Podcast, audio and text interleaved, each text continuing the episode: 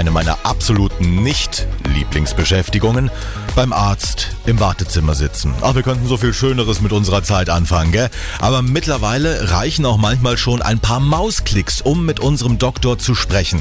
Wenn ich nämlich schon mal beim Arzt war und will dann einfach nochmal checken lassen, wie meine Krankheit verlaufen ist, dann kann ich die sogenannte Videosprechstunde nutzen. Eine, die da schon mitmacht, ist Christine Zollmann, Hautärztin aus Jena.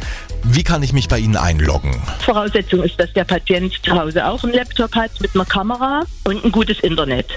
Zum Beispiel, wenn das eine Allergie ist. Der Patient bekommt von mir Medikamente. Ich habe ihn ausführlich das erste Mal untersucht und gefragt, habe Laborwerte abgenommen. Dann kann ich ihn nach einer Woche per Videosprechstunde kontaktieren und kann sagen, wie ist Ihre Allergie geworden? Haben die Tabletten geholfen und ich habe die und die Blutbefund erhoben. Wir müssen jetzt als nächstes die und die Schritte gehen. Und dazu brauche ich den Patienten nicht in meinem Wartezimmer blitzen zu haben. Halten wir nochmal kurz fest, bisher sind solche Behandlungen aus der Ferne nur erlaubt, wenn Ärzte Patienten schon kennen. Beim Ärztetag ab heute in Erfurt beraten die Mediziner aber über eine Lockerung.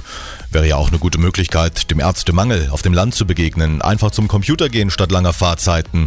Aber da gibt's auch Gegenwind. Viele Ärzte sagen, eine gute Behandlung ist nur mit der Hand möglich. Und Frau Zollmann, es geht auch mal wieder ums liebe Geld. Videosprechstunde ist ganz schlecht bezahlt.